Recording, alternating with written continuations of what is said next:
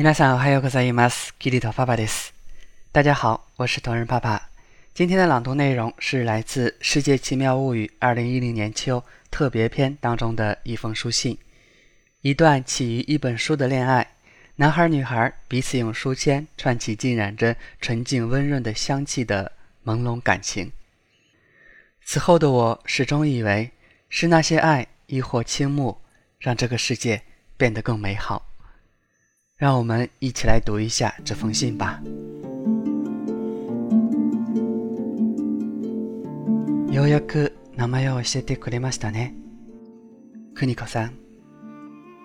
僕も会いたい。しかし今しばらくの間、それは叶わぬこととなりました。あなたの家は小淵ですか？空襲は日々激しさを増し、いよいよ傷の冷えた僕も、再び戦地に赴くこととなりました。あなたとの道かごも心躍るやりとり、とても楽しかった。とうとうあなたがどこの誰なのか、どうしてこの方に手紙を残せたのか、知ることはできませんでしたが、僕は必ずや無事にこの地に帰ってきます。その時こそ、手紙を通してではなく、あなたと真にお会いしたい。僕にはこの戦争が無意味なものでした。しかし今はあなたを守るという目的ができた。勇気を持って再び空に出ます。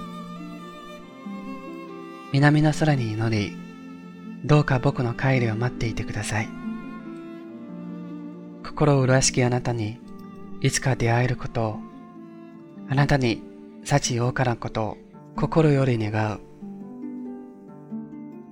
立脇陽一郎追伸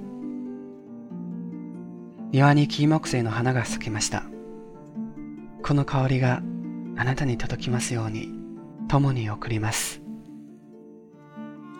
はい、今日の朗読はこれでおしまいです。ご清聴ありがとうございました。今天的节目就到此结束了。节目文本及翻译可以关注公众号“日语里”，向后台发送“美文朗读”即可获取。如果你想跟我聊一聊或者学习日语，也可以后台发送“好友”与我取得联络。咱们下期节目再见，我爱你们。